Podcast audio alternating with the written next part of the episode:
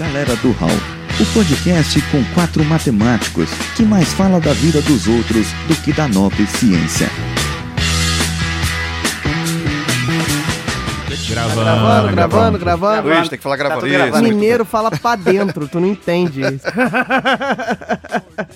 Mogli tá aí? Tô, tô O sim. Mogli saiu. Ah, achei que tinha saído. Pô, já era hora da gente começar a gravar. Droga. A gente deu as mãos, fez a oração, Ele mas ele apareceu. apareceu. É é igual uma entidade, né? Pra eu poder fazer isso que o Diogo falou, de dois microfones, eu tenho que inserir um outro microfone no meu, no meu notebook. Fiquei com medo. Safadinho. Mogli, não faz nada não que vai dar merda, pelo amor de Deus. Tu, usa o Windows da Polônia, cara. Ninguém usa, eu nem sabia que tinha o Windows na Polônia. Caralho, não, mas eu já instalei uma vez o Windows em holandês. Pra quê, cara? Aí, pra quê, caralho. Aí, eu tô falando. Ah, do Era a única versão que eu tinha e eu precisava instalar o Windows. Cara Depois eu podia velho. mudar a linguagem, mas Aí vai falar que usa Linux também, ó, o diferentão. você vai com o que você tem, pô. O Windows da, Polo, da, da Holanda, claro. Quem não tem o Windows da Holanda? Distribui nas escolas aqui de Betim, inclusive. Ó, toma o Windows da Polônia. Kit básico. É, a gente vai com o que a gente tem, né? A gente aqui tem Bob, Rissuti, Luiz. É. Três tem, né? diga-se de passagem, né? É, meus ouvintes, olha só, hoje a gente tá aqui com um probleminha que a chamada, pra quem não sabe, a gente é tão bom que parece ao vivo, mas a gente grava à distância e tem três Rissuti na porra da chamada. Eu não sei dar explicações sobre isso. Eu sei que tem minha cara três vezes ali na chamada, então somos seis integrantes hoje. Ou seja, a gente pode botar o Rissuti versus ele mesmo na sala de justiça, olha que beleza. e ele você já julgando. foi a merda hoje. tá bom, só pra saber. É bom que tenha o outro Rissuti pra votar em mim. Então isso quer dizer que você tá se candidatando à sala de justiça? Não, ninguém ouviu falando isso não. Suspeitei desde o princípio. Então, depois dessa declaração de medo tripla, a gente pode começar a gravar, né? Pode. Já, cara? Eu vou- Fala mais aí. Conta aí, Luiz, como é que tá tua vida? Como é que tá Betinho? Ai, ai. Vocês realmente querem saber? Não. Tá merda. Peraí que meu filho veio falar aqui comigo. Tchau, filho, tô gravando. Vou poder dar atenção pra você hoje, não. Cara, Pobre. chuta o garoto do armário assim, some daqui. pô. Essa é a vida de podcaster. Você chuta o seu filho pra poder gravar. Tranca a porta. Exatamente. O próximo passo é dar vinho pra ele beber. Troféu babaca pra vocês. Luana tá fazendo fa- chantagem, porque é só assim que ela consegue o amor do filho. Tá falando, vamos, filho, mamãe ama você, vamos passear. Seu pai tá pouco se lixando pra você. E o garoto tá assim, não, mãe, deixa eu ficar aqui, o chute não foi tão forte, não. Aqui, ele voltou mesmo. Não aguenta. Tá, obrigado, filho. Obrigado. Me deu uma moto. Agora vai me dar um Homem-Aranha. O que, que eu faço agora? Bota o Homem-Aranha na moto. Ué, mas já teve um desenho em que o Homem-Aranha tinha uma moto. Como é que é o negócio? Pra que ninguém sabe. Deve ser. Olha lá, tchau. Esse é o som do desespero de uma criança sendo arrastada pra longe do pai. Tu vê que a, a minha moral é tanta que ele nem esperneou tanto, né? Ele só fez um ah, e pô, já tá bom. Não, não é tão importante assim. e aí, vamos gravar? Vamos. Vambora. O Rissuti não tá afim de gravar, não, mas vamos assim mesmo.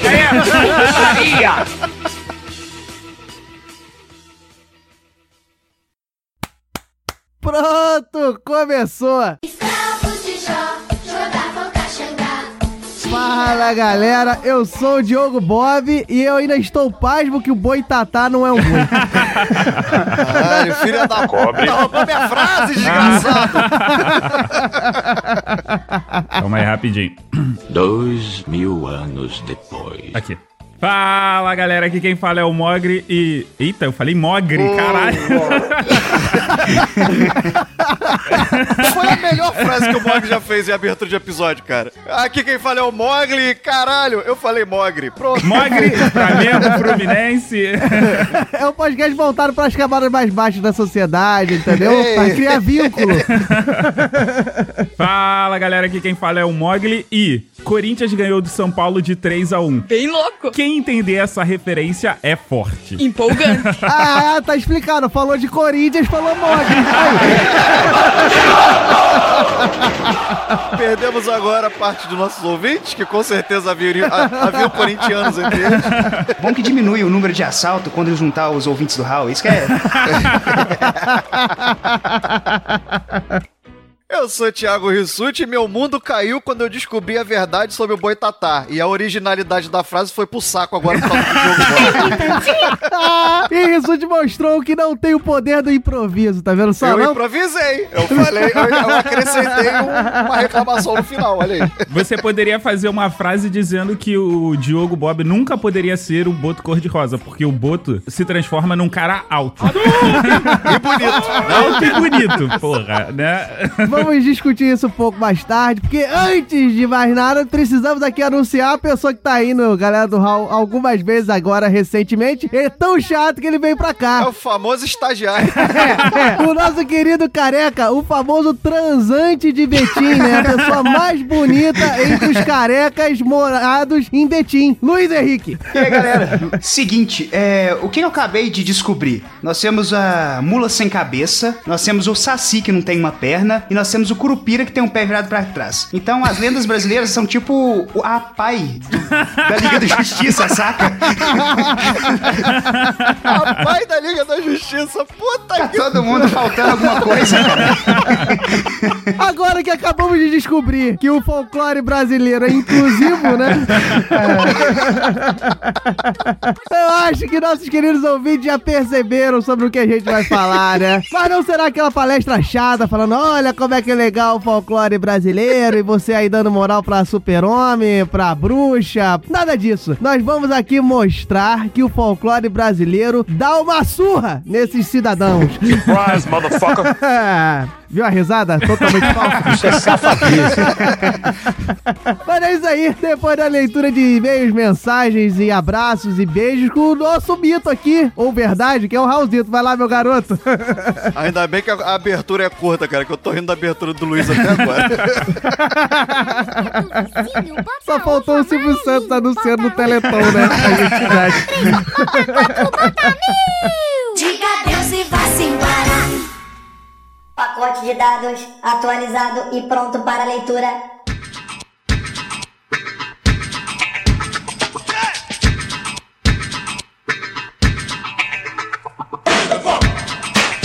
É isso aí, galera. Mas antes de falar do hall de mensagens e falar da cultura popular brasileira, né, o nosso folclore, nós temos que falar aqui, né, do nosso querido apoiador, né? Você sabe quem é? Não sei. Nossa querida Infinity, Infinity Soluções e Turismo, meu camarada. Infinity.tour.br. É a empresa aí do nosso querido Samir, empresa de turismo. Vocês que eu escuto a galera do hall já estão cansados de saber, né? Não sei. A empresa que tem um foco mais aventureiro, mas não deixa de proporcionar a vocês todas as vantagens todas as mordomias que uma agência de turismo de qualidade pode fornecer pra você, né, galera? Vocês podem consultar lá, tem viagens corporativas, tem viagens para os destinos mais comuns, tem seguro viagem, você pode acessar lá e contratar seu seguro viagem diretamente com eles, o seguro da GTA, que não é todo mundo que tem, que é a Global Travel Assistance.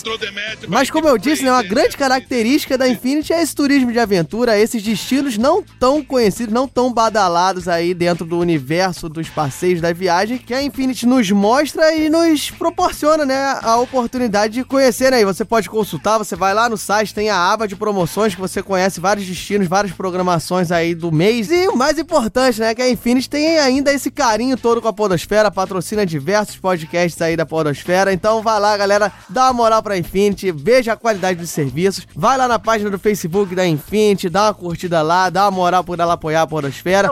Vá no canal do YouTube, eu vou deixar aqui no post o link. O Samir fez um vídeo que é a minha indicação aqui, que é um ecoturismo pelo estado de São Paulo, galera. O pessoal às vezes vê São Paulo muito como um local urbano e tem lá todo o ecoturismo, tem todo o destino do ecoturismo. O Samir fez o vídeo lá mostrando a- as apas de Capivari, Monos e Bororé Colônia. O Samir deixou o vídeo lá no YouTube, é muito maneiro, um visual muito bacana, então vale a pena. Então vai lá, galera, Infinity Tour Soluções de Turismo e vamos pro round de mensagem.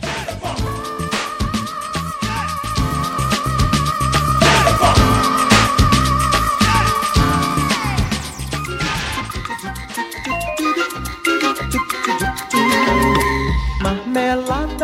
É, pessoal, ó, vocês perceberam que não teve anunciação de tempo. Eu não vou tomar o tempo de vocês, vou explicar aqui rapidinho. Rapaz, esse episódio de folclore, mesmo a gente sabendo que a gente não ia conseguir abranger tudo, que a gente ia ter que deixar algumas figuras de lado, acabou ficando muito legal e uma minutagem aí um pouco fora dos padrões que a galera do Hall tá acostumada a fornecer. Então a gente, pensando em vocês, achando que o episódio ia ficar longo demais, não ia agradar tanto vocês a esperar ou a ouvir todo ele, então a gente decidiu que as mensagens do Hall de mensagem anterior dos melhores filmes ruins, que foi uma pancada de mensagens também, a gente vai falando aí durante os outros casts, mas a gente vai é ficar... uma deixa- putaria! Isto é sacanagem!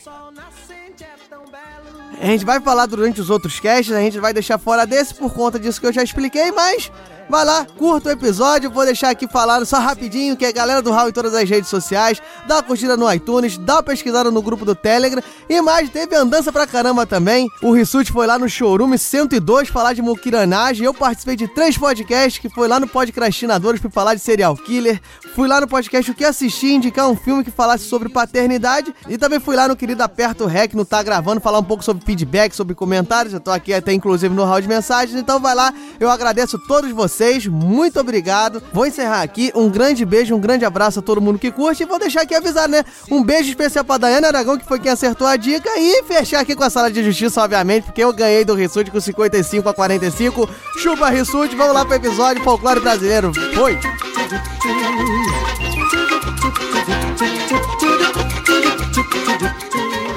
Galera do Hall.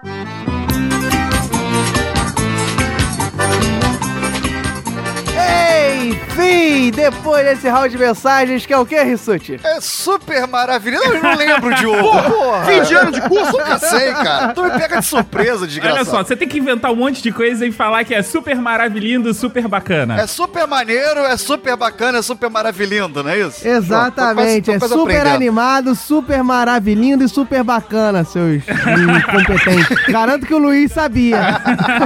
É, eu garanto também. Presta atenção programa, pelo amor de Deus. Vamos lá, estamos aqui para discutir um pouco sobre as ditas lendas do nosso folclore brasileiro, não é isso, meu caro Mogli? Não vou chamar o Luiz, não, deixa o Luiz aí quieto. Sim, mas antes, Diogo Bob, defina folclore. Isso, muito bem. Ah, olha só, rapaz. Vocês agora ficaram, me facilitaram, né? Porque folclore a gente tem a definição desde, a, sei lá, do nosso primário, a primeira feira do índio, alguma coisa assim. A gente fala sobre folclore brasileiro. Não que o índio seja uma lenda, mas É fala que eu desde tô então. falando, é o índio ainda não é uma lenda. Pode ser que daqui a pouco se torne, né? O índio sem vestir Adidas é uma lenda. Olha aí, colocando política no podcast. Olha- Nossa, eu tô... imagina. Enfim, meu caro ouvinte, folclore nada mais é do que a manifestação popular da sua cultura, dos seus ditos, da sabedoria popular. E ele vem do inglês, meu caro Rissuti, não é do latim, tá vendo só? Olha, o Diogo falando em inglês é engraçado. Vai lá, Diogo. É, é, vamos lá, vamos ver. Prepara aí, Rissuti. Vê se, com essa. vê se tá certo aí. Ó, vem do inglês folklore. Ah? Caralho, é muito roubado essa porra. que é dividido em folk e lore, né? Que é, eu esqueci. Faltei a aula. Folk vem de povo de população e lore de conhecimento. Correto, objetivo. Isso aí, Pra isso aí. que É- é precisa isso aí de, de Diogo Bob no podcast? Mas era isso que eu ia falar, rapaz. Eu só esqueci. Porque pra mim, folk é só aquele ritmo americano. Caraca, você não lembra de Looney Tunes que tinha no final de cada episódio That's All Folks? Isso é tudo, pessoal. Ah, é. That's all folk. Aí. Ó, porra, o Mogli hoje tá brilhante. Aí, tá vendo só? reluzente, ah, mano. o Mogli hoje estudou. Não, estudou o tema errado, né? Ele estudou Looney Tunes, não é, é folclore, boy. Mas olha só, antes da gente dar prosseguimento, a gente precisa explicar um pouco melhor folclore, porque é uma parada mega complexa. Precisa? Então vai, vai lá, Mogli. É, já que, já que o Diogo não conseguiu definir, Mogli. É porque o folclore pode ser qualquer coisa. Na verdade, é uma tradição. A abertura do Galera do Hall, ele pode ser considerado como um folclore. É um folclore do Galera do Hall Olha Mas aí, é um folclore. Ó, agora a gente tá conversando, hein? Agora sim, hein? Poxa. parte da cultura brasileira. Eu não olha. disse cultura brasileira. Você tem um grupo que, por tradição, repete algo e esse algo ele pode ser lenda, ele pode ser conto, ele pode ser canção, pode ser dança, artesanato, jogos, é algo ligado à religiosidade, podcast, também. Mas então, Mogli, o folclore, ele então não, não, não tá sempre ligado a lendas, não, né? Ele tá ligado a hábitos. Isso, seria exatamente. Ou a crenças, ou a coisas que você pratica. É, o folclore, ele tem a conexão com tradição. É algo que você faz com frequência, é algo que você às vezes tem explicação, às vezes não tem explicação, porque com o passar do tempo essa explicação ela vai sofrendo mudanças ou ela vai se perdendo mesmo, vai caindo no esquecimento. Uma das características do folclore, ela precisa ter uma mutabilidade. O que que seria isso? a mutabilidade é a adaptação. Sabe aquele tipo de gente escrota que fala assim: "Ah, eu não gosto de festa junina porque de festa junina hoje em dia só toca funk". Repara no tom do mod da pessoa que não gosta de festa junina. A questão é pura e simples. A festa julina, junina ou julina ou agostina, seja ela qual for, Dezembrina ela, também, conhecido como Natal. ela precisa sofrer adaptação. Por quê? Porque ela não tá parada e presa no tempo e espaço dela. Ela tá constantemente em, em mudança e sofrendo ação do ambiente. E hoje em dia, Ela mescla um pouco de tradição, que você tem as comidas, as- o vestuário típico, né? Mas você consegue colocar alguns elementos mais atuais. Exatamente. Dentro dessa comemoração. Toda essa introdução do Mogli foi pra ele, no fim das contas, defender o funk. É isso que eu entendi. Eu tô vendo se chegar lá, vamos ver. Ele quer escutar o funk dele em paz. Saquei. não, porque hoje em dia você tá tendo festa junina com um sertanejo aí. Não, então vamos fazer uma checklist pra saber se o galera do Hall faz parte do folclore. Tem mutabilidade? Tem, ó. O Luiz entrou no portal da galera do Hall. É, exatamente. Ah, mutabilidade bosta? É, mas é mutabilidade. Habilidade. Não, então vamos fazer o seguinte, olha só. A Unesco, ela definiu quatro coisas importantes pra que você considere algo sendo ou não do folclore. É, a primeira coisa é... A Unesco. Porra, isso eu vou até anotar, fala aí. Então vamos lá. Vamos ver se o galera do Hall. Vamos lá, vamos lá. O Mogli fala e a gente vê se o galera do Hall tem. Vai lá, Mogli. A primeira delas é tradicionalidade. Tradicionalidade. O que seria isso? É você passar isso de geração pra geração. Pra várias pessoas, pra vários grupos. Aí tem que ver se o João vai querer continuar rosteando o galera do Raul, né? Futuramente. É, o João já, já participou aqui do Galera do Hall. Então já tem, já estamos passando pra geração. Pronto. Aí, beleza. já tá verificado. Vamos pra próxima. Dinamicidade. o que, que isso quer dizer? Ela, Eu tô aqui me voe, amigo. ela se adapta, recebe coisas novas e vai se mantendo. Mantém a estrutura principal, mas vai agregando e mudando certos aspectos da tradição. Sim, sem dúvida. A gente mantém hall de mensagem no lugar, a gente mantém a sala de justiça no final e, vez ou outra, chama um convidado de garbo e elegância como Não, Luiz não. outros que já vieram, né? E aí, quando não tem, é o Luiz.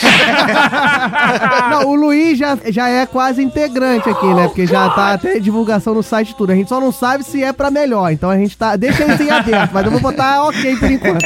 É, é a cota, né, do galera do Raul. Né?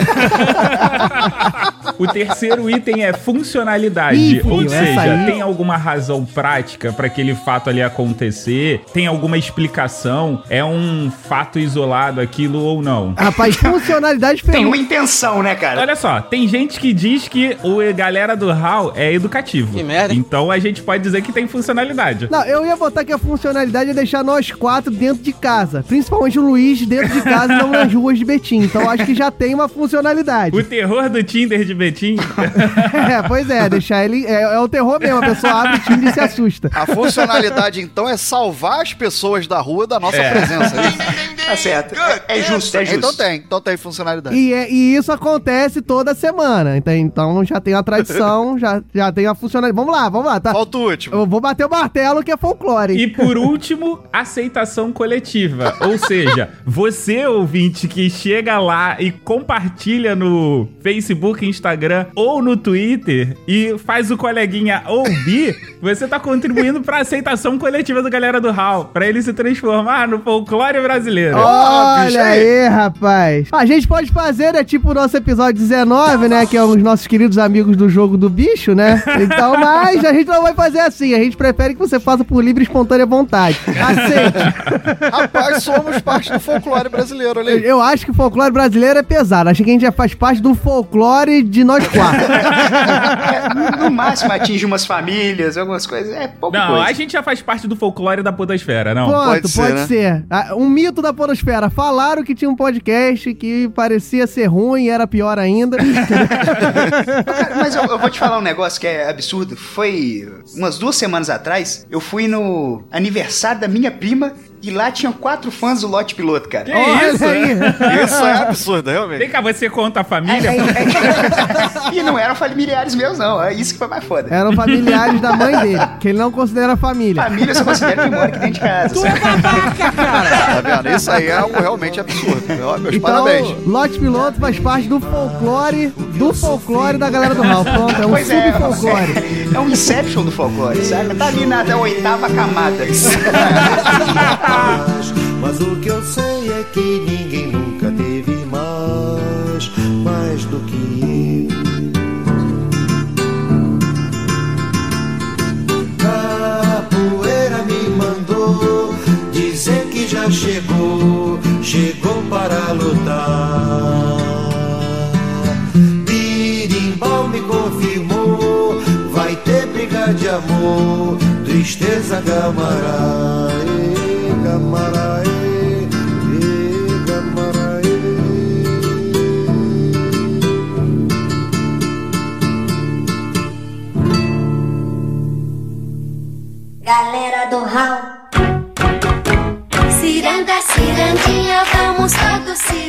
Então, meu caro ouvinte, ó, vocês já perceberam que vai ter um grande combate, grandes duelos, não sabem de quem, nem contra o que, mas será um grande duelo. Não é justo, a gente decidiu aqui, né? Primeiro porque o Luiz, ele é conhecido aqui na galera do Hall por fugir de salas de justiça, Não, né? cara, eu fui conquistado, eu fui conquistado, é diferente. Então, como todo cast será uma grande disputa, esse episódio não vai ter a sala de justiça. Na Como é que é o verdade, não é que não vai ter. A sala de justiça será o grande duelo entre esses entes aí da cultura pop e do folclore brasileiro. E nós seremos os julgadores e daremos o nosso voto. E o Luiz vai estar aqui só como sidekick mesmo. Como diria, diria um amigo meu, ele falou num podcast, eu vim aqui pra falar. Cobre. Isso é engraçado. Abraço, Então Ganso. vamos fazer o seguinte: você vai falar. Cobre. Engraçado, tá difícil. Você não pode sair. Vamos sozinho. pois é. Roda a vinheta da sala de justiça e vamos pro abraço. Enquanto isso, na sala de justiça.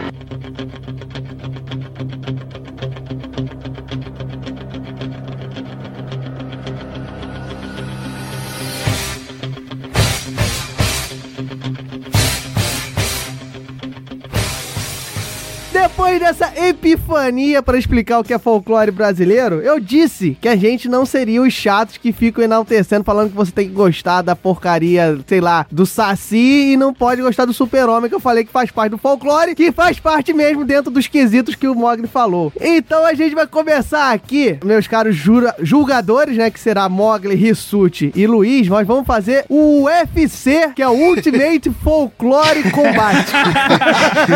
Tirou agora ou tu pensou a semana toda? Essa sigla nova aí ficou muito boa, cara. Cadê o Orelha Miguel pra participar desse cast? Cadê? Cadê É, o porque orelha? é- ele não tem nível intelectual pra falar do folclore brasileiro.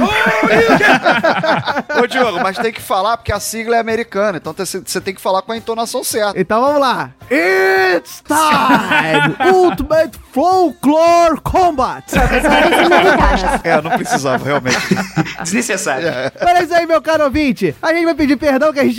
Como o nosso folclore é rico, né? A gente não vai conseguir falar de todas as entidades. Mas uma coisa que a gente precisa comentar também é que o folclore brasileiro ele sofre muita influência da, dos países colonizadores do Brasil. Isso. Não, sim, assim como a cultura brasileira em geral, né? Eles sofrem a influência da cultura latina, hispânica, ibérica, tem influência indígena também por- e influência africana. Então, é um folclore por diveras Exato. É, muitos dessas, desses personagens, eles foram construídos, né? No pensamento é, da população na época do período colonial mesmo, né? Inclusive o Saci aí tem influência diretamente africana, já do período colonial. Exato, não, e eu vou falar que personagens é o Mogli que tá falando, porque eu acredito. Não, não, não, não. Um personagem não significa que eles não existam. Nós somos personagens do podcast, entendeu? Olha, isso falando que é falso, que não é verdadeiro no podcast. É um personagem.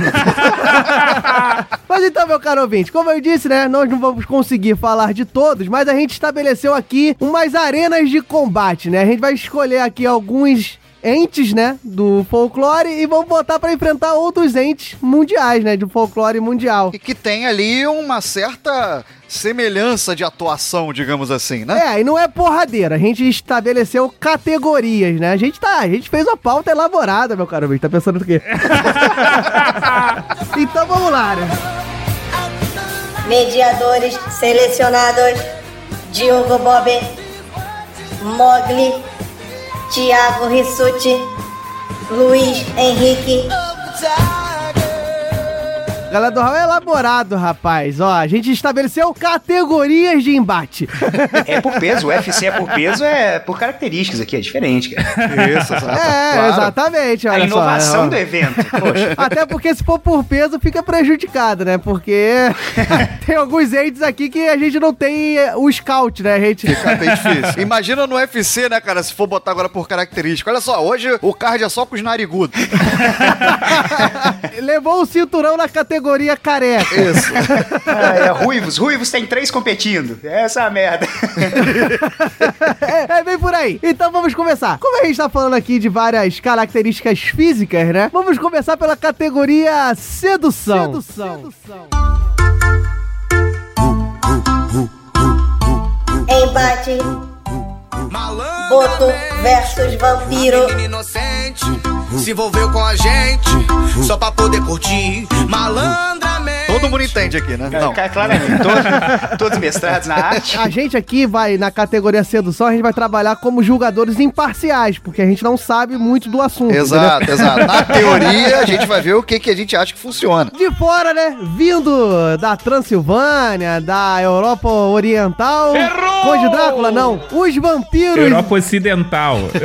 Oriental, ocidental, vindo de todos os cantos da setentrional, da meridional, quiser que ela venha. São os vampiros, meu caro ouvinte. E do lado brasileiro, meu caro Rissuti, quem vai vir? Do lado brasileiro, de onde eu não sei, mas eu acho que da Amazônia ou de qualquer lugar desse tipo, veio o Boto. Olha aí, rapaz. O Boto, figura folclórica do norte. Ó, o Rissuti acertou. Acertei. Você vê como o cara, ele tem uma cultura britânica, né? Porque a bandeira do estado do Rio de Janeiro tem boto. E o cara fala da onde? Da Ai. Amazônia. Eu Vou esfregar na sua cara que é da Amazônia, quer ver? Primeira observação que mostra que o Boto tem chance de ser mais seduzente que o vampiro. Ele tem um poder aí de enaltecer alguma coisa. O vampiro não tem nenhuma bandeira de nação com ele. ele já pode chegar dando essa ideia, falando que, ó, eu faço parte da bandeira do estado do Rio de Janeiro. Já dá uma. A lenda do Boto tem sua origem na região amazônica. Porra, Mogli, vai se. Você é uma besta. Ah, se- só porque tem origem lá, significa que ele só fica lá, né? Ele fala, não, eu não vou pro Rio de Janeiro porque eu surgi aqui. Direto tem uns três ou quatro aí no Tietê, Mogli. Relaxa. aí ele vira golfinho, ele desbota, fica cinza. Mas enfim, meu caro ouvinte, o vampiro, acho que a gente aqui tem que estabelecer uma, um critério, né? O vampiro seduzente não vai ser o vampiro do crepúsculo, né? Porque tem várias interpretações do vampiro. É, e porque ele não é seduzente, de forma alguma. Como assim não, Um cara? cara que tira a camisa na praia e brilha, porra, não tem como ser seduzente. Como assim não, cara? Eu Vou ter que tirar meu protetor de tela aqui do celular, velho? Caramba. então, vamos botar aí que é o vampiro a lá entrevista com o vampiro, né? Aquele lá do Brad Pitt, né? Isso. Do Tom Cruise. Ah, cara, eu, eu, que que, pô, por que, que a gente vai pôr pra, no lugar do, pra interpretar o Boto aqui? Porque um é Brad Pitt e o Tom Cruise. Aqui vai ser quem, velho? Pô, o Tony Ramos e o José Wilker. Puta merda! Eu acho que o vampiro que cujo avatar é o Brad Pitt, ele já sai na vantagem. Olha só, eu colocaria no lugar do Boto o Rodrigo Hilbert. Aê, boa, moleque! Rodrigo Hilbert, até me hum, babei aqui. Isso não pode ser assim, não. Senão eles ficam achando que todas nós somos que nem você. Não, mas o Rodrigo Hilbert vai criar um problema aqui pra nossa questão do Boto, que é o seguinte: vamos aqui adentrar na lenda do Boto e vamos mostrar que ele ganha do vampiro. O Boto, meu caro ouvinte, é- a tradição dele é que ele é um Boto, né? Que existe. Porra, mentira. Já que o boi tatá não é um boi, vai vai que o boto é um macaco. Pelo menos o Boto foi sincero no nome, né? Já, já começou bem, é, é honesto. Exatamente. E nas noites de festa, ele se transforma, ele se metamorfa, se morfa na forma humana e vai nas festas seduzir as pessoas que ele tá afim de seduzir. Só que a característica é que ele não perde a nareba. Exato. Entendeu? Tu vê que o complexo de vira-lata do brasileiro tá até nas lendas, né? Você faz um cara que ele se transforma num cara bonito, num cara alto, né? E imagina, mas tem que ser narigudo, pra ter alguma coisa tem que estragar. né? Não, mas eu não vejo isso como complexo de vila. Eu acho que isso enaltece o poder de sedução do Boto. Exatamente. A lábia, né? É, é muito fácil você conquistar uma menina, um menino, quem quer que você seja, sendo a cara do Brad Pitt, meu Pois amigo. é, é um ponto, é um Ah, ponto. olha É, só. Concordo. Quero ver ser narigudo e careca em Betim, velho, e conquistar alguém, irmão. Vinha cá, Satanás! Quero ver isso aí. Vem cá, o Luciano Huck tem que altura? Ele é a altura do Boto sem transformar, velho. Pronto, imagina o Luciano Huck andando, assim, entrando no caldeirão do Huck, de paletó branco e chapéu. Não, então já ganhou, porque o Luciano Huck já pegou a Angélica, tá casado, então o Boto ganhou. Pois é. Exatamente. Boa analogia. Outro bom ponto que eu boto aqui que ele ganharia do vampiro, que o vampiro tem aquele negócio, ah, tem que deixar entrar, não sei o quê, mas ele, ele usa ali do poder dele, ele tem poder mediúnicos pra sedução. O boto é na lábia, pra É começar. na lábia. E segunda coisa, o vampiro, ele tem a vestimenta apropriada pra época dele. Você vê na entrevista do vampiro que ele vai trocando, ele compra as roupas, vai mudando de acordo com a mudança da cultura. O boto é sempre de roupa branca e chapéu. Dependendo da festa que ele vá, ele vai ser esquisito. imagina, imagina o seguinte, uma rave no Pará, com sete pessoas. Será que o boto é o Petros? Não, né? Não é. Acho que não é. Não, cara, o Petros é colombiano, velho. Nada a ver, não vem com essa. Então, o Boto, olha só, já tem o problema da nareba e da vestimenta que pode não ser apropriada para o evento. E mesmo assim ele seduz. E um ponto que eu quero colocar aqui, meu caro ouvinte, que o vampiro também não tem, que o Boto, ele é o- a lenda brasileira focada em justificar a gravidez de mães solteiras. Ou seja, ele tem um viés ético, ele não pega mulher casada. Não, mas aí a questão é a seguinte: depende da sua fonte, porque as minhas fontes dizem que é uma gravidez sem pai. Ou seja, pode ser fora do casamento também. E o melhor ainda, ele, ele é um serviço social, porque ele não deixa o filho sem pai. Se você for fazer na conta, ele tem mais filho que o Catra. Ah, é, não. Ele, ele é aquele cara assim que, tipo, ah, eu tive aquele filho ali, ó. Aquele ali é meu filho, mas eu nem quero saber dele. Ah, velho. Vocês podem cortar isso depois, mas vocês têm ideia que a primeira versão dessa história nasceu Jesus, velho? Puta. olha aí, mais um ponto, olha só. Jesus é filho do Boto. Pronto, tá aí. Tudo se explica agora. Eu acho, sinceramente, que o Boto varre fácil. Voltando à questão da roupa aí, o vampiro tem aquela coisa meio antiquadra, aquela coisa, tá- se veste de preto, fica parecendo aqueles emos em trevoso, aquelas criaturas escrotas. Agora, o Boto vem de branco, tipo todo sambista, todo malandro. Ah, é muito mais vistoso, né, cara? Vamos combinar. Não, e não só isso, meu caro Rissuti. Os fins do Boto são meramente amorosos, sexuais, libidinosos, entendeu? O vampiro quer matar a pessoa, meu irmão. É, Porra, o cara quer chupar sangue, quer morder. Agora o Boto leva você pra fazer um passeio na natureza, fazer um mergulho. Olha, quem já fez mergulho é bom, pô. o Boto leva pro fundo do rio. Ô, conhece bem, hein, ó. E, e também tem que levar em consideração que o Boto também não tem ponto fraco, cara. O vampiro tem alguns. Tem. É, é- é ba- é bala, não sei se a bala de prata é pro lobisomem É não lobisomem. sei. Lobisomem? É lobisomem. Se acertar na cabeça, funciona. Mas ó, olha só, é estaca de madeira, cara. Pois é, cara. Olha como é que ele é frágil. Alho, o cara não pode ir com tempero, velho. Taca sazon no bicho, ele morre. Água benta, cara. Tu dá uma borrifada na cara dele, ele. Ah! Pois é, cara. E o único, a única coisa que atrapalha o boto é a pesca, como é que fala? A pesca esportiva, né? O pessoal. Não, olha só. Então, vamos botar aqui. A dificuldade, os dois estão no mesmo campo de ação. Porque os dois, o Boto é, tem até a- o fim da noite, porque ele volta a ser Boto. Então ele tem um período curto de tempo pra levar a pessoa pro rio. Não, a desvantagem do Boto é que ele só sai em época de festa junina, junina e Isso. à noite. O vampiro, em Aham. Contrapartida, tem todas as noites do ano pra sair. Não sei como Deus me colocou aqui. E pode repetir, né? Ele pode ir no mesmo local, pode repetir a festa no ano seguinte. Ele tem a eternidade pra repetir, Isso. né? Não que o Boto não possa, né? Mas eu acho que o Boto morre. Logo, a eficiência do Boto é muito maior. e eu voto novamente que seduzir alguém com a cara do José Wilker não é fácil. Não, não é simples. Então acho que batemos o martelo, né? Quem leva esse o confronto? Boto, fácil. Boto, de muito. Meu voto já tá decidido. Luciano Huck pegou a Angélica, então o Boto venceu. É, ai, ai, ai, justificativa perfeita. E aí, Luiz? Boto, com certeza, cara. Primeiro que esse ponto do Luciano Huck ser o Boto mal transformado, né? Faltou sua altura.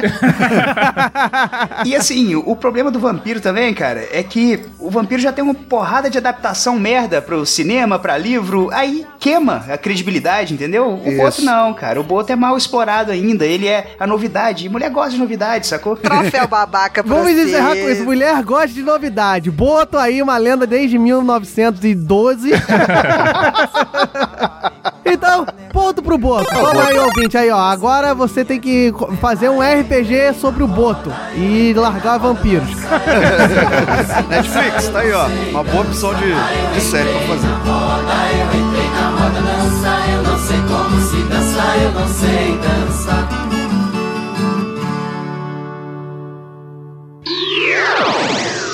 Mais tarde na sala de justiça. Embate.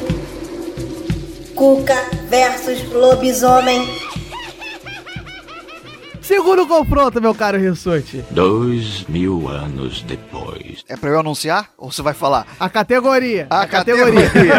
Vamos agora para a categoria dos bichos papões. Vamos confrontar aqui bichos papões em diferentes culturas. Olha aí, rapaz, bicho papão. Agora, olha só, vamos botar aqui. É na ferocidade, né? Quem é o pior bicho papão, que dá mais trabalho, certo? Pode ser. Então, beleza. Ok? Ok. Vamos lá. Luiz. Sim, senhor. Se for olhar a ferocidade, eu vou dar um voto aqui que vai ser, vai assim, vai acabar com o Não, oponente. primeiro a gente precisa descrever os dois. Vamos lá. Então vamos, Vamos lá. lá. Os oponentes são da cultura pop, vou botar aqui, ó, cultura pop mundial. lobisomem, que novamente não é o lobisomem do crepúsculo que arranca a camisa a cada cinco minutos. Exatamente. E do lado, meu canto direito, E há quem diga que não existe friend zone, né? Vocês já viram o Crepúsculo? e no meu canto direito aqui para enfrentar o lobisomem, a Cuca, meu amigo. Olha aí, cuidado com a Cuca, que a Cuca te pega. Pega daqui, pega de lá. Eu prefiro morrer do que perder a vida. A lenda original para o que a gente conhece hoje em dia tem uma pequena diferença, porque a lenda original dizia que a Cuca era uma senhora negra e que tinha uma fuça de jacaré. Hoje em dia, Monteiro Lobato transformou num jacaré bípede. Fez o corpo completo, né?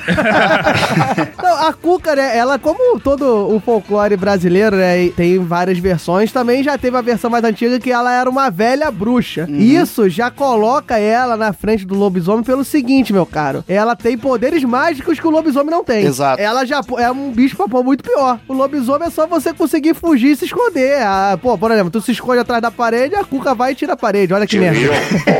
É, isso é uma bosta. Não, e outra coisa, o lobisomem é só você esperar a, a nuvem sair da frente da lua que ele desaparece, porra. Ele vira uma pessoa ali frágil, indefesa. A Cuca não, a Cuca é a Cuca É o sempre. inverso, não.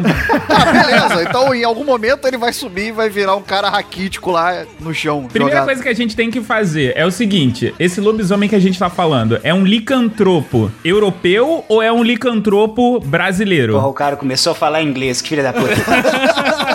Não, eu, eu ia colocar aqui que a, a cultura do lobisomem, ela tem várias, vários lugares. Qualquer cultura tem essa, essa questão doente que virou lobo. Tem na Grécia, tem, nas, tem na Europa e tem aqui no Brasil. Toda família tem um, né? Sempre acontece. Mas, basicamente, eu vou colocar aqui, meu caro Mo, que a gente pode considerar qualquer um, porque todos têm prazo de validade, entendeu? Ninguém é lobo todo o tempo. Sim.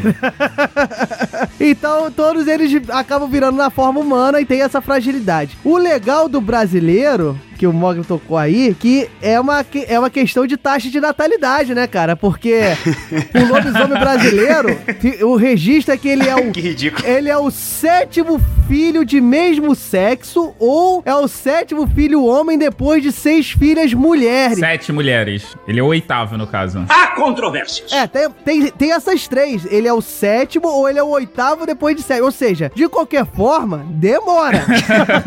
Você não acerta de primeira, né, cara? É um negócio. Isso aí eu acho que é Deus tentando mandar o cara parar, cara. Cara, tá enchendo a terra, velho. Para. Vai, Já tá nascendo até bicho, velho. Para com essa porra. Mas o mais interessante, cara, olha só, a gente pode botar aqui do, do lobisomem brasileiro, que a gente vai mostrar que ele vai perder pra Cuca. Eu tenho um argumento fatal que eu vou usar no final, que eu gostei muito, que tem várias, né? Tem a questão da lua cheia, mas também tem a questão de ele aparecer toda sexta-feira numa encruzilhada. E o mais interessante que eu botei aqui é a lenda de Rondônia, que o lobisomem brasileiro, ele tem que passar por sete cemitérios pra conseguir voltar à forma humana, senão ele fica como lobisomem eternamente. Porra, não tem sete cemitérios em Rondônia. Olha que vacilo. Tem sete cemitérios em muitas cidades.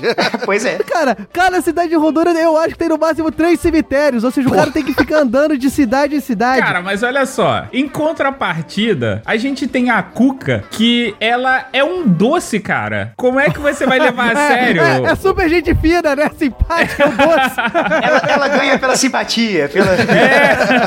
Deixa eu fazer uma pergunta aqui, me, me relembrem se eu estiver enganado. Não é a Cuca que pega as criancinhas pra fazer mingau? Exato. Exato, a Cuca, ela pega as crianças que desobedecem aos pais. Isso, ela. Olha só, vê se tem algo mais cruel do que isso, já que a gente tá falando de ferocidade. Ela pega. Chapéu, sapato, roupa usada, quem tem? Gente, a Cuca é o velho do saco, porra?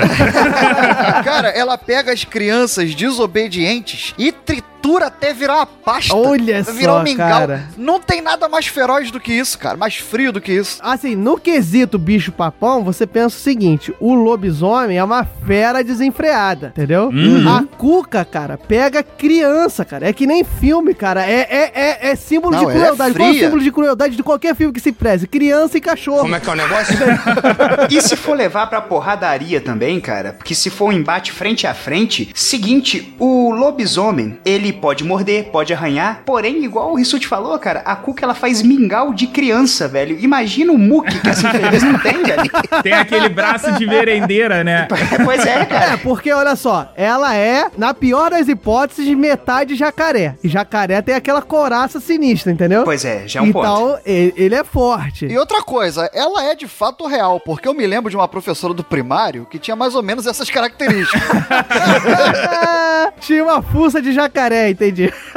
é, exatamente. Não, agora vem o meu argumento máximo, meu caro ouvinte, meus caros debatedores aqui, que não vai ter questão. A gente já tá aqui meio que a Cuca ganha fácil, né? Mas a Cuca, ela tem origens, meus caros, numa tradição hispânica que era a coca. não vou falar de drogas, nem entorpecente.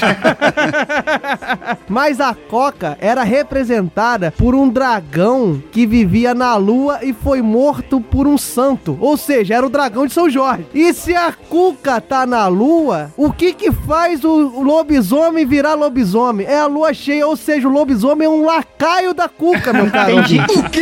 Eu, eu não acredito. É um subordinado, é um subalterno, cara. Olha isso. Exatamente. Ele- ela tem o poder da lua. Ok, cara, como você fez essa conexão, eu não consigo perceber.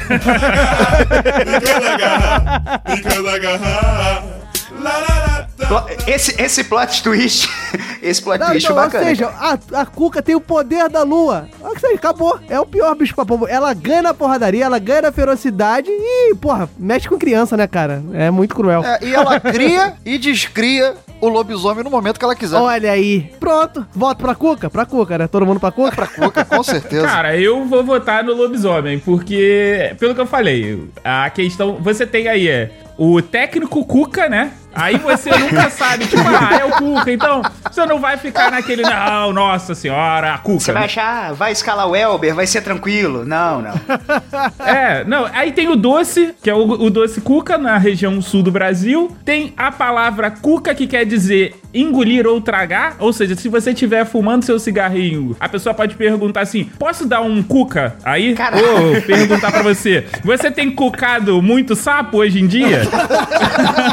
Então o Mogli vai votar no lobisomem pela falta de marketing trabalhado na imagem da Cuca. Ou seja, culpa sua, meu caro ouvinte. Fica valorizando o lobisomem. Além do mais, o lobisomem ele tem um plot twist de que ele, tipo, tanto é europeu quanto é brasileiro. Pô, e, e eu, quando era pequeno, uma vez quando eu viajei pra Leeds, fiz lá um cocôzinho de lobisomem, Como é é coloquei na negócio? casa dos outros, na porta da casa dos outros. Nossa senhora! Não, para, não, pode parar. Para por aí. A nojeira tem limite. Não, não, eu explico.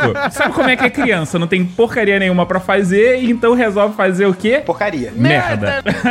Aí a gente pegou alguns ovos que tinham estragado, não quebramos eles, só fizemos uma rachadura pequena, onde a gente colocou é, cocô de passarinho, terra, pasta de dente, tudo. Pra quê, cara? enterrou um tempo, mexeu, e aí aquilo ficou uma massa marrom meio disforme. E na cidade tinha uma pequena lenda sobre lobisomem. O que, que a gente fez? A gente pegou aquilo e saiu colocando na porta dos outros. Aí as pessoas Parabéns, saíram parabéns. e achavam que era o quê? Que era o lobisomem que tinha passado e tinha cagado na porta deles. Vê que o pessoal formado em ciências exatas.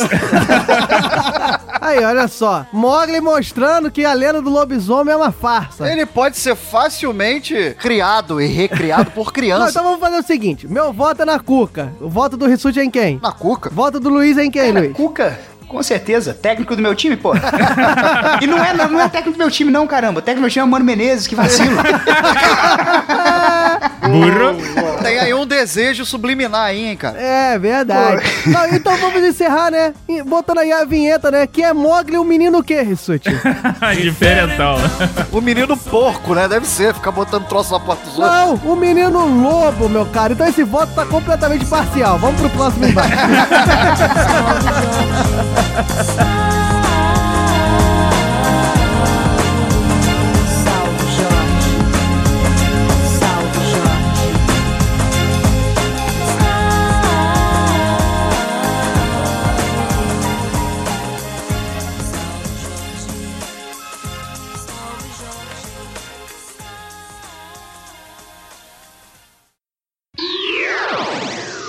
Mais tarde na sala de justiça.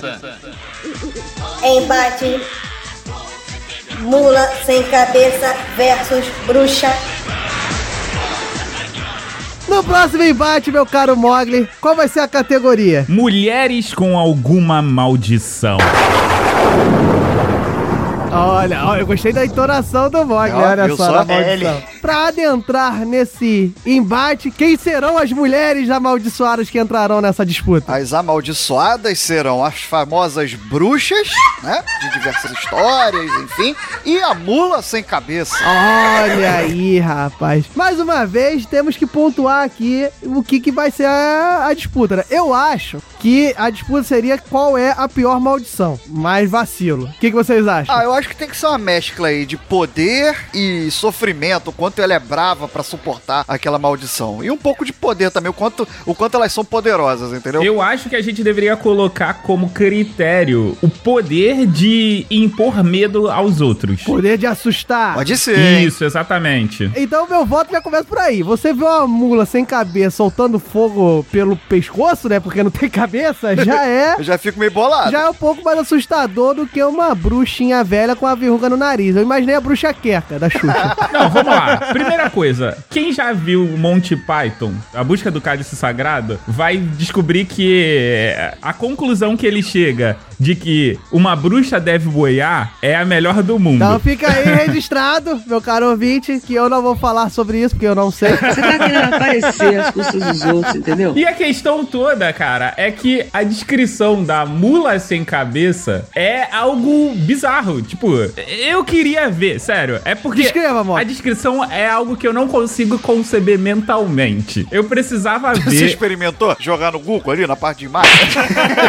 Tem até fotos reais. Vamos lá, olha a descrição. É a forma que torna a concubina do sacerdote. Torna-se em um forte animal de identificação controvertida na tradição oral e galopa, assombrando quem encontra. Lança chispas de fogo pelo buraco de sua cabeça. Suas patas são como calçadas com ferro. A velocidade do galope e a estridência do relincho são ouvidas ao longe.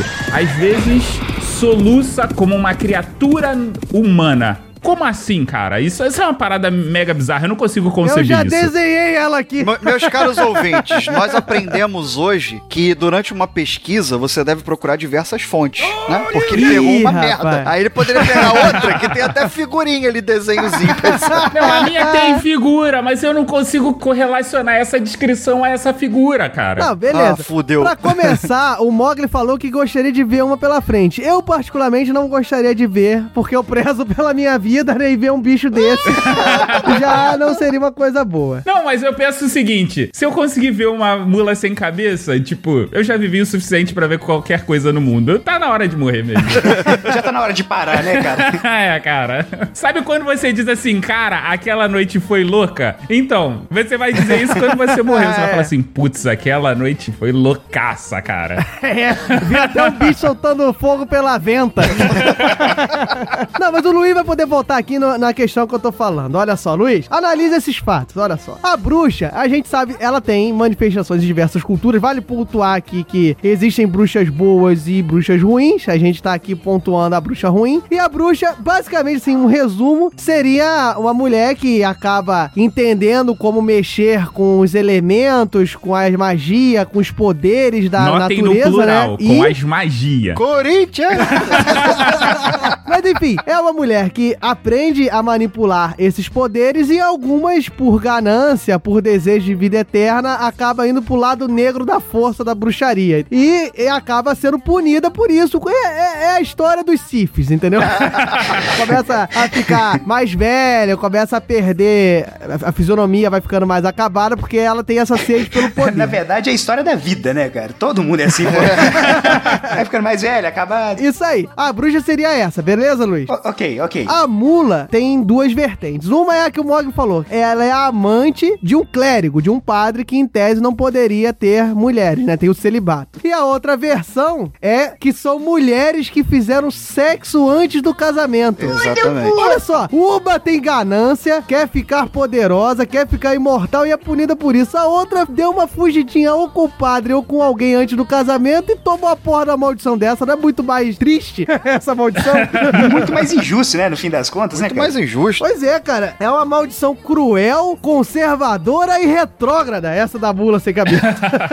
Por isso, tanto que a gente nem vê tantas mais, porque foi abolido esse negócio. Parou, porque a sociedade evoluiu. Agora eu vou voltar pra ver como é que essa maldição é muito pior, que era o que eu tava querendo botar. E isso eu, eu fiquei pensando nessa questão da maldição ser muito pior. Pra deixar de ser bruxa, é só ficar boa. É só se arrepender do que fez, né? Teoricamente, é só você fazer as paradas voltar a ser maneira. Eu acho que bruxa não é algo que você chega e fala assim: é, tô parando com essa parada aí, vou me aposentar. É soltar João e Maria, é parar de oferecer maçã pros outros, é só isso. É ficar boa. É voltar a receitar remédio, assim, pra fins curativos, entendeu? Fins profiláticos. Começar a trabalhar com homeopatia pra curar as pessoas, né? Não, não, não vamos mentir. Bem, agora, pra deixar de ser mula, você tem que ferir e arrancar sangue da mula. Ou seja, você tem que arrumar alguém que tenha coragem de enfrentar um bicho desse pra tirar sangue. Olha só. Beleza, já, já tá difícil. Exatamente. Você tem que arrancar a ferradura da mula, ou o padre, ou o clérigo, né, que teve relações com a mula, tem que amaldiçoá-la sete vezes antes de toda a missa. Olha que vacilo, meu irmão, pra você deixar de ser mula sem cabeça. É muito É pior, bem cara. complicado isso aí, hein? Mas sabe o que é difícil nisso? É porque o cara, como ele vai am- amaldiçoar a mula, o pessoal já vai sacar. Hum, pegou uma mulher, o padre. Então não vão ter sete missas. Na primeira que ele fizer, o pessoal já excomunga excomunga ele e acabou, cara. Por isso da dificuldade, entendeu? Exatamente, ou seja, pra ela se livrar da maldição é quase impossível, né? É, porque o padre não vai querer. É muito vacilo. E na questão da porradaria, eu acho que a bruxa, talvez a bruxa ganhe por causa da questão da magia, né? Não ganha. Porque, então vai, Jesus, por que que não ganha? Cara, porque olha só, eu vou, eu vou parar aqui, eu vou fazer a leitura de um trecho de uma fonte que eu consegui, que diz que a mula, ela corre em disparada pelas matas e pelos campos, e ela tem tanta força que com suas patas, ela despedaça os animais e as pessoas que surgirem em sua frente. Cara, a bruxa, ela só é bruxa se ela tiver um caldeirão, uma asa de morcego, uma pata de rato, só isso. Se ela não tiver o caldeirão, a mula passa por cima, cara, e despedaça a bruxa no meio. Sabe quem tá falando agora, né? É o Boto, né? loucura, loucura, loucura. Cara, mas eu vou, vou ter que discordar porque, na verdade, elas estão lutando em categorias diferentes aí. Porque é o seguinte, uma com certeza vai pra Paralimpíada e a outra não. tá faltando um pouco de pedaço em uma e não dá pra. Não dá pra é, é injusto a briga. No máximo, a bruxa vai numa competição master, né? tipo assim, de pessoas mais velhas, né? Mas a bruxa geralmente é corcunda, né, cara? Pois é. Então, às vezes ela também entra numa Paralimpíada, né, não? Ah, cara, eu voto, eu voto na mula pelo fato da maldição ser mais cruel. Porque na porradaria eu acho que a bruxa talvez ganharia por conta. O Rissuti falou da poção, mas a bruxa é racional, né, cara? E a, a mula é um bicho irracional. Pois é. Então a, a bruxa pode se preparar pra enfrentar a mula. E o Rissuti falou aí que a Corcunda também pode disputar a Paralimpíada. Se for assim, vai ter que deixar o Vesgo participar também, cara. Vai começar a ficar fácil. Cara, olha só, eu vou dar meu voto, eu voto na mula pela questão da maldição ser pior e esse lance de despedaçar a pessoa que tiver no caminho, isso aí me deixou impressionado. Então eu ainda acho que ele é mais forte. Ah, beleza. Eu voto na mula por causa da maldição ser escrota. Mó vacilo isso. Eu também voto na mula. Então todos aqui votam no Luiz. Parabéns, Luiz. Obrigado, galera. Eu fico muito, fico muito contente. Luiz ganhou da bruxa. Mas é só por conta da Emma Watson. E não é Emma Watson, não. É Emma Watson que chama a menininha que era a Hermione, que é uma gracinha hoje em dia. É. Emma Watson. Só por conta dela, eu voto na bruxa. Ah, 3x1, ainda é vitória da mula. Mula levou mais uma pra casa. Pra cima de nós. Quando chega a noite, ela manda e desmanda. Traz assombrações, é a imperatriz. Solta fogo pelas ventas. Como ela faz isso se não tem? Como ela faz isso se não tem? Nariz. Mais tarde na sala de justiça.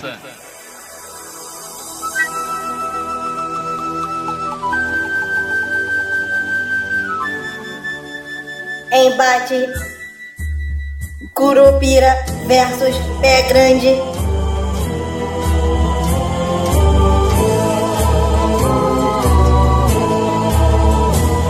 Meus olhos e cabelos. Vamos para a próxima categoria. Luiz, como não sabe, qual é a próxima categoria, Luiz? Chuta aí qual é a próxima categoria.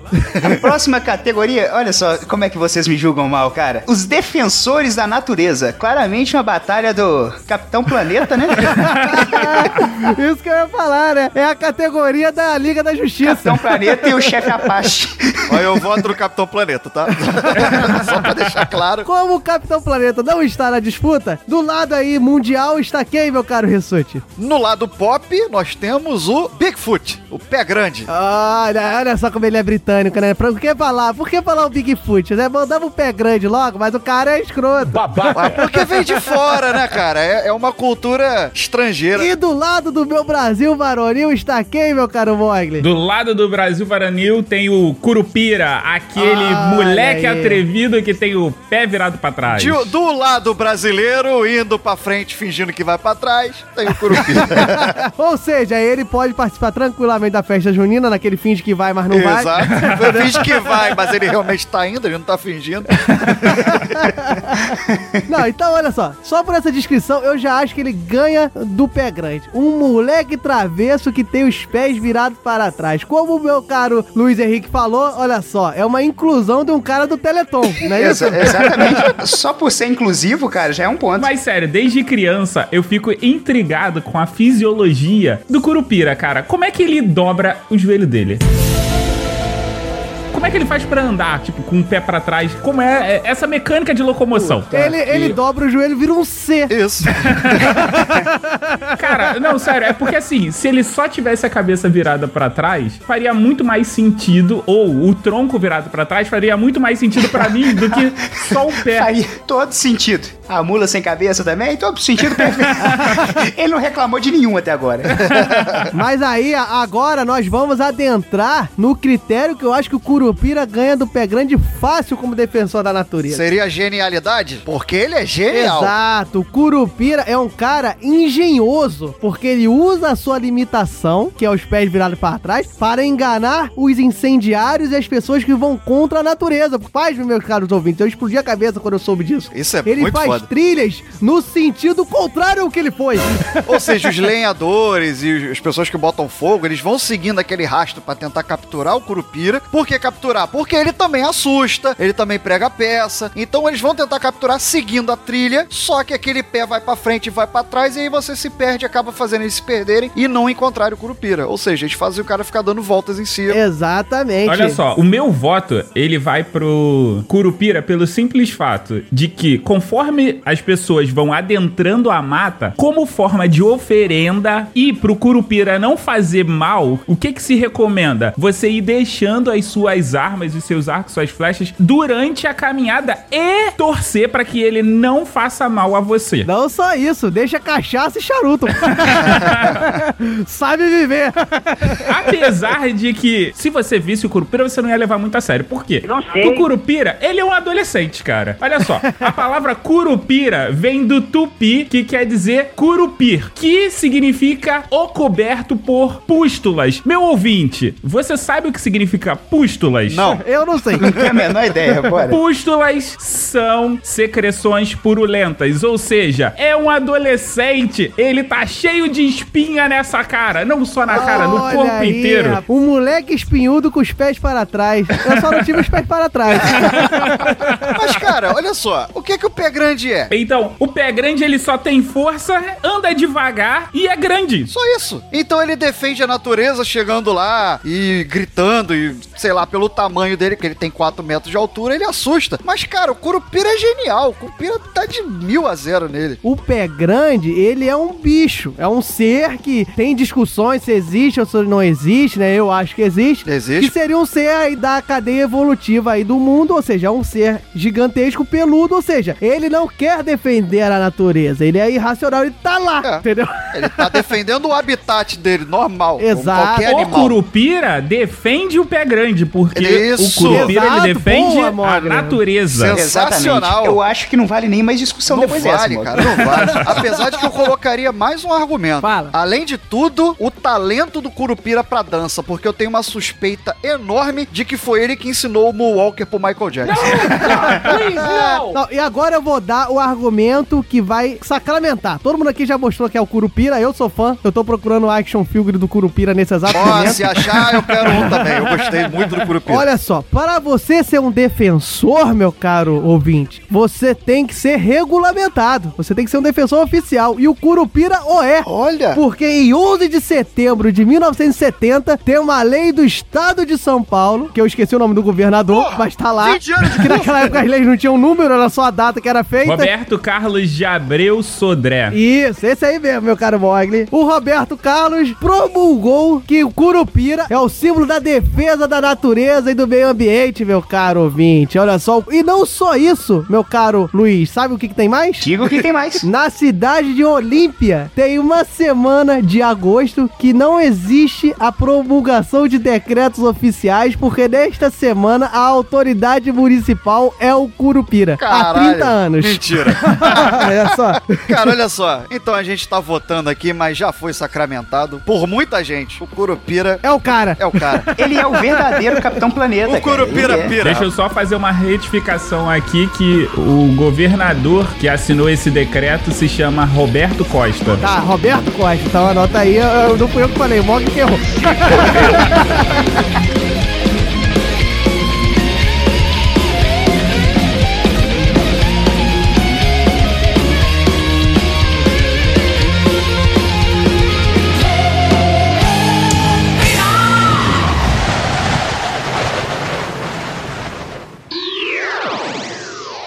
tarde na sala de justiça.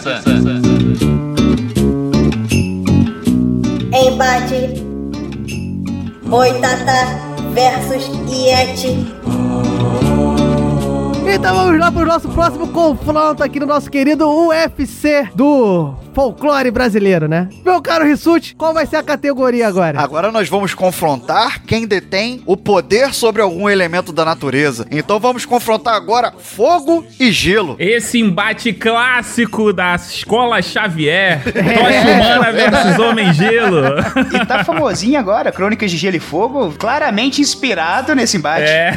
Isso, ou seja, a gente tá mostrando da onde foi chupinhado Game of Thrones. Exatamente. Não. E vou te falar, e você acha que tem inclusão de lá, ah, vamos botar um anão? Você acha por quê? É por causa da mitologia brasileira que tem esse pessoal. aí. Mas alguém tem dúvidas disso? Claro que não.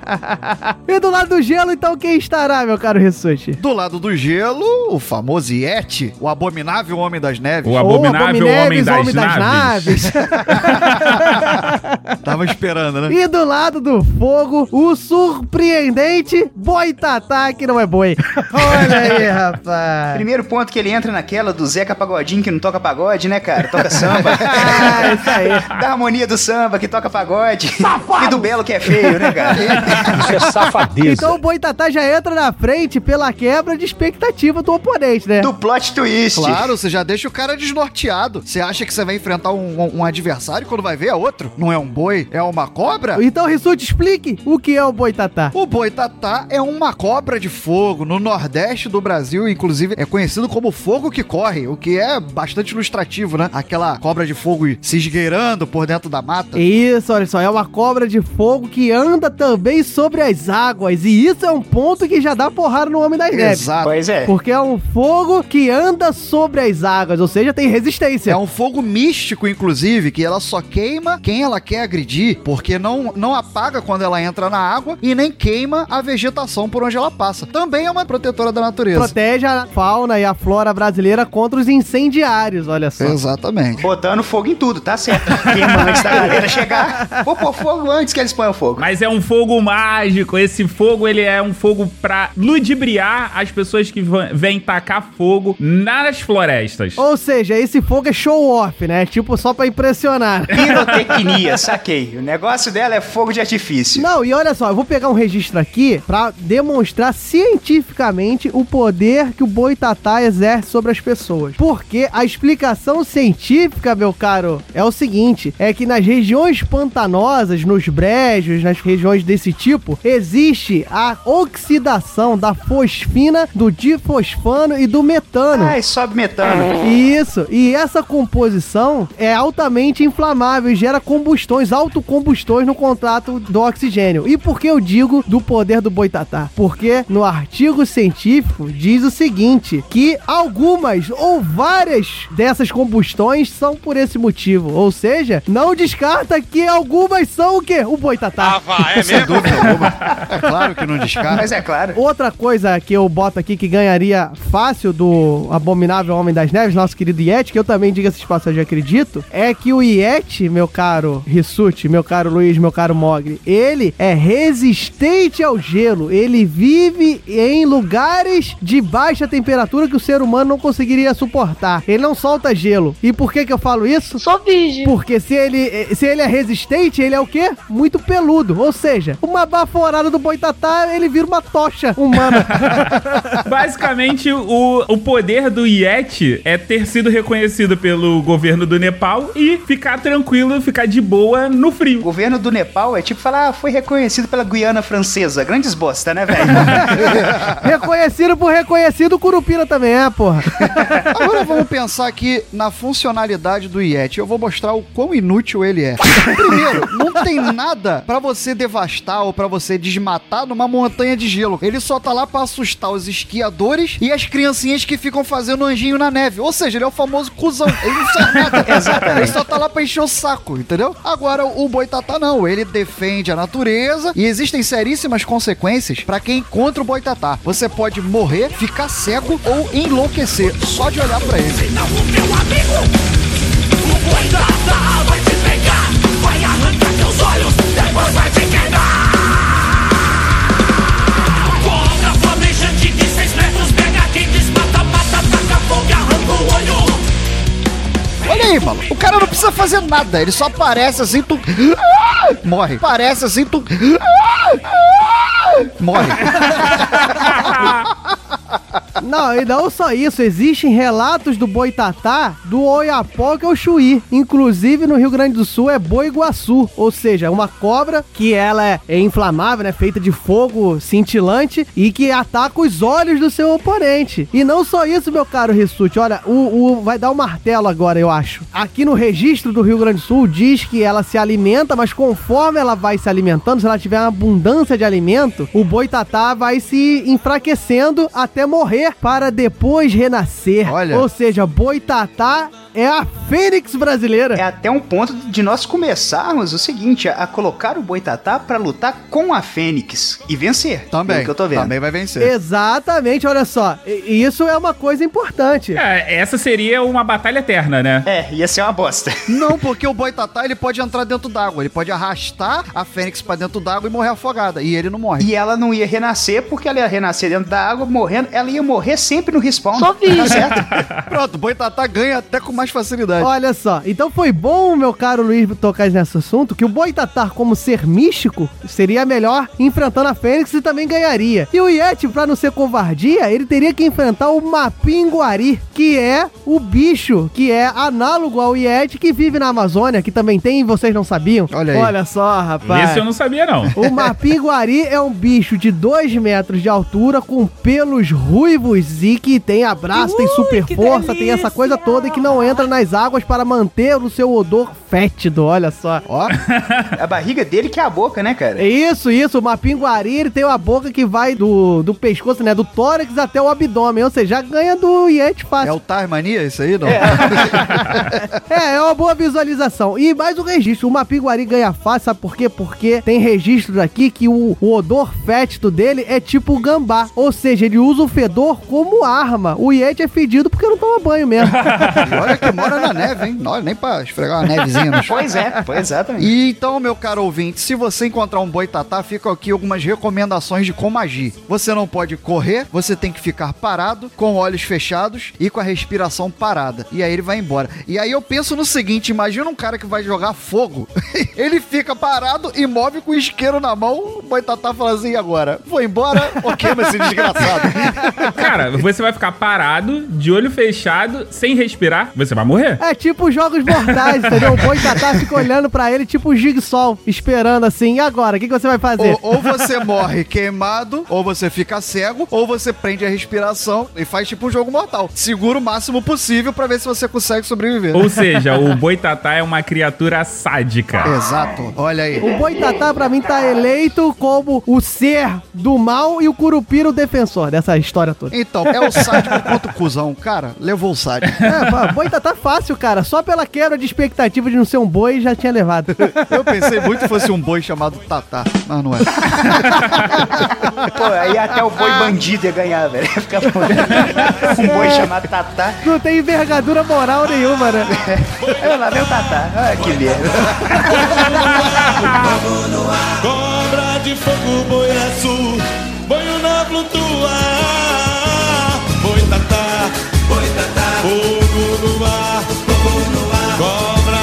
Fogo, boi azul, boio na flutua.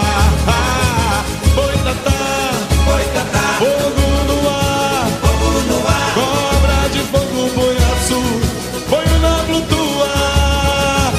Boi tatá, boi tatá.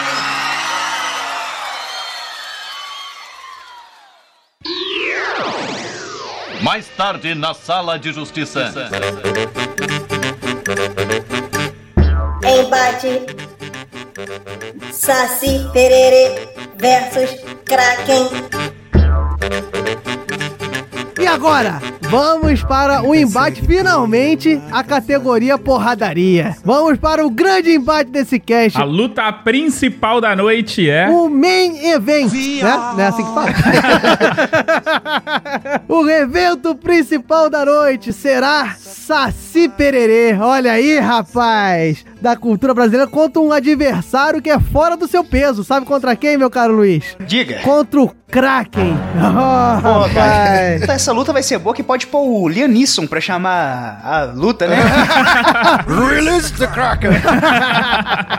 Vamos lá. Então, esse embate aqui, nosso querido, nosso maior símbolo do folclore brasileiro, o Saci, vamos ter um embate de porradaria. Primeira coisa que eu boto, né, que o Kraken já tem uma dificuldade por conta do campo de batalha, né? Porque o Kraken só pode lutar, né, pelos registros aqui. O Kraken, né, quem não conhece, é um, um ser mitológico, queridinho da cultura pop. Pode botar aí que é uma grande lula, né? Uma- um grande cetáceo É uma, aí. uma grande fera do mar. Que ele consegue abraçar um navio e levar o navio Cara, pro fundo do mar. É, na cultura nórdica ele teria o tamanho de uma ilha. É pouco grande esse garoto, hein? É, não, é um garotinho grande. É. E não bastando ter o tamanho de uma ilha, ele tem apenas 100 tentáculos.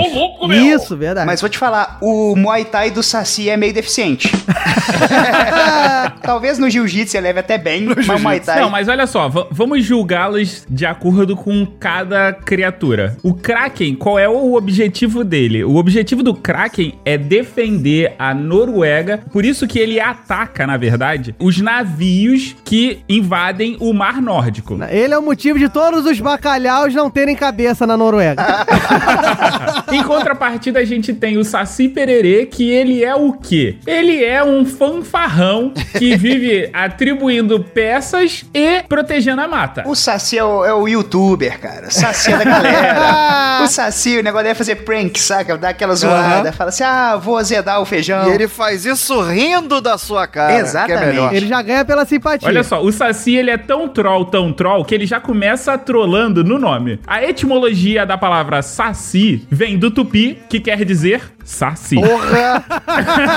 Parabéns, hein? E Parabéns. Maiti Pererê, que também é oriundo do tupi, que quer dizer Maiti Pererê. justo, justo. Muito bom, muito, muito explicativo a origem do nome Saci Pererê, Mogli. Já tá aparecendo as definições do Diogo Bob. Saci, do grego saci. O, o craque tem a deficiência do campo de batalha. Porque o Saci, ele é veloz, ele é rápido e ele é um furacão. Aquela referência ao Tasmania também se aplica a ele aqui Isso. na hora dele se movimentar.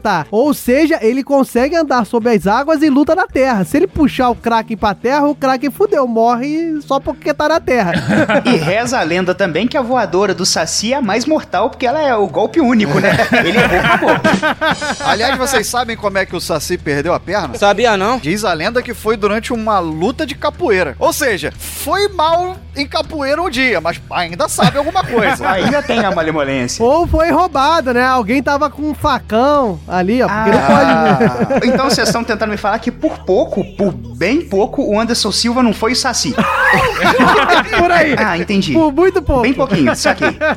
Olha só, eu acho que o, o Saci também ganha do craque por o seguinte: o craque é forte, é um ser bestial, tudo bem. Tem o tamanho de uma ilha, tudo bem. Tem 100 tentáculos, tudo bem. Mas ele continua sendo uma fera indomável e irracional. O Saci tem a astúcia e tem a magia concentrada no seu gorro. Olha só. Cara, e olha só, a única coisa que eu vejo nesse confronto, o Saci rápido do jeito que ele é, é ele sair pulando por cima dos tentáculos do Kraken. E o Kraken vai tentando pegar ele e vai enfiando um tentáculo por dentro do outro. E o Saci, rindo da cara dele, vai fazer com que ele dê nó nos tentáculos todos. Ele vai virar só uma bola, um monte de nó assim, não vai conseguir mais se mexer. O que é o seu golpe característico dos cavalos, que é a trança na trina. Exatamente. Exatamente. Então ele vai correr, o Kraken vai tentando pegar, ele vai dar um nó nele mesmo. E eu imagino o Saci assim, sentado na cabeça do Kraken, assim, rindo, fumando cachimbo. E ele todo amarrado. E como golpe final, ele manda o quê? Ele dá a voadora e faz um ha, yeah, yeah, na cabeça do E craque. bota o Kraken pra dormir. Pronto. Mas aí vocês estão subestimando o Kraken, porque o Kraken ele pode pura e simplesmente descer pra água e ficar aguardando o Saci dar uma bobeira. Ou ele pode pegar o Saci e arrastar pro fundo do mar. Ele vai perder ponto porque ele tá fugindo da luta. No final da luta lá. Vai ser desclassificado. Exatamente. WO, você fugiu, cara. Você já viu algum lutador de UFC descer do octógono? Aí é que tá, como é que vai ser esse campo de batalha? Esse campo de batalha é mar, selva, ou esse campo de batalha é só um dos dois? Meio a meio. Meio a meio, mas olha só, aí mais um ponto. Tanto faz, porque o Saci tem a magia, ou seja, você bota meio a meio, o Saci chega lá e tira a água da lagoa, por exemplo.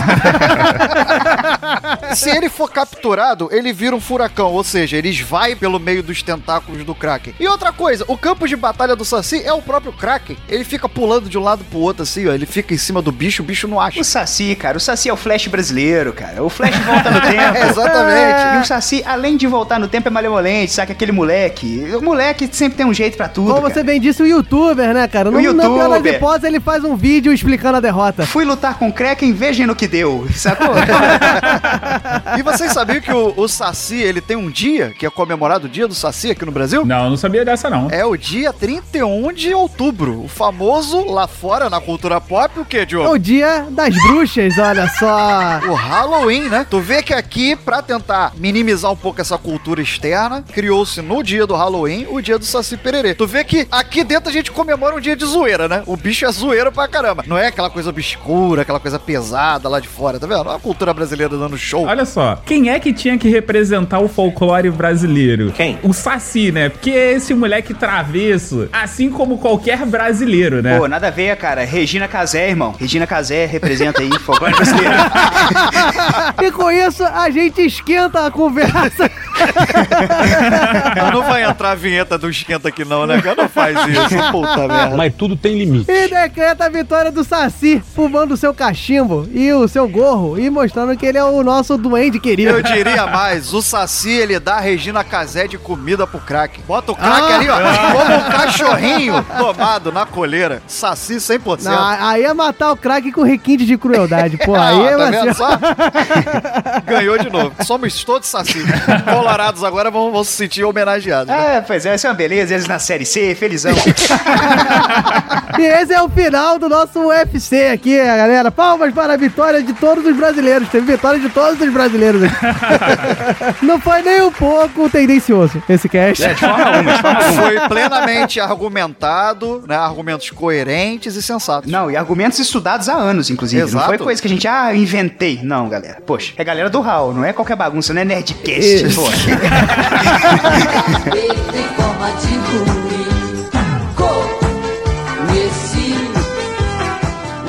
Galera do Hall. Pra escola entrou.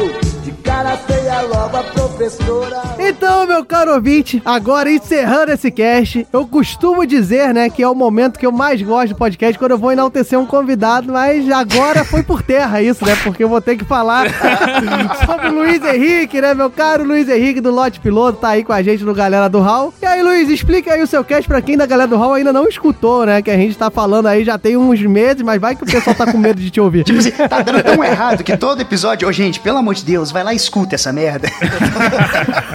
Mas então, pessoal, o Lote Piloto é, é um podcast curtinho, de 5 a 8 minutos no máximo, onde eu conto coisas que acontecem no meu dia a dia ou ideias que eu tive, geralmente de uma forma bem humorada. Aí você pode escutar e ficar ofendido? Pode ser que aconteça, mas só que eu tento. tento ser bem humorado. Não é intenção, Não né? é intenção, foi. Peço perdão pelo vacilo. E cara, aquele campo, né, foi brincadeira. brincadeira. Calma, gente, eu estava brincando. Inclusive, teve uma vez que teve gente que não gostou que eu falei que astronauta era melhor do que ser mãe, aí e tal, o pessoal ficou... um pouco problemático, né? É, é, toca em assuntos um pouco polêmicos. Assim, é o tipo da coisa que você pensa, poxa, cara, ninguém vai, vai ficar pé da vida com isso. Pô, ó, só pra dizer, não teve nenhum astronauta reclamando, tá? Só pra, de- só pra tá. deixar claro. Já sabe quem são os mimizentos, né? Pois é. Ó, toda terça-feira, 6 horas da manhã, quando eu consigo editar até 6 horas, porque tem vezes que faz a sai às 7 porque eu atraso um pouquinho, mas toda terça-feira tá lá, episódio novo. Então vamos lá, galera. Um grande abraço. Espero que vocês tenham curtido. Valorize o folclore brasileiro. Diga-se de passagem, esse sketch está saindo. Nada mais, nada menos, porque hoje é dia 24 e o dia do folclore brasileiro é dia 22 de agosto. Então valorize o folclore, valorize os entes brasileiros. Continue curtindo de fora, mas veja que os daqui são muito maneiros, tem muitas histórias. Dê uma lida, procure Monteiro Lobato, procure José de Anchieta, que é o padre que botou a maioria dessas lendas. Era o padre trollador. E votem na justiça do povo. A justiça do povo vai ter aí cada embate que a gente discutiu aqui, que a gente colocou frente a frente, e você pode dar sua opinião, ver se você concorda com a gente ou não. Isso aí, quem é que ganha? De fora ou daqui? Concorda com a gente ou não concorda? Cara, é só vacilando que esquecemos de falar da maior lenda nossa, né, cara? O Blanco. Ah, porra, faltou o Blanco. Tem que ser bem comportado. É, legal. É, não pode ser galera do Hall.